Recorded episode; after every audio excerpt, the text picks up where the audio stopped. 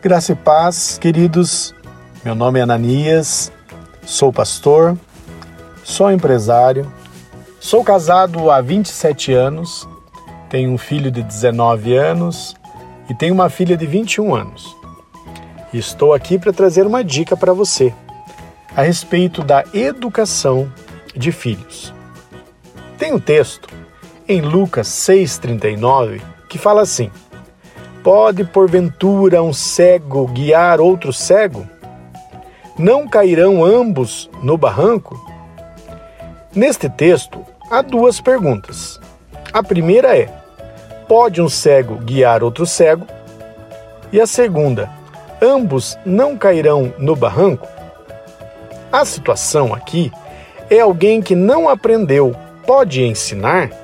Não, não pode. Aprendemos sempre com aquele que já sabe, que já passou por essas situações.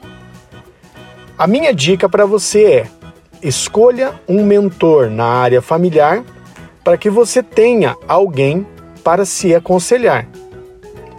A Bíblia fala que na multidão de conselhos há sabedoria.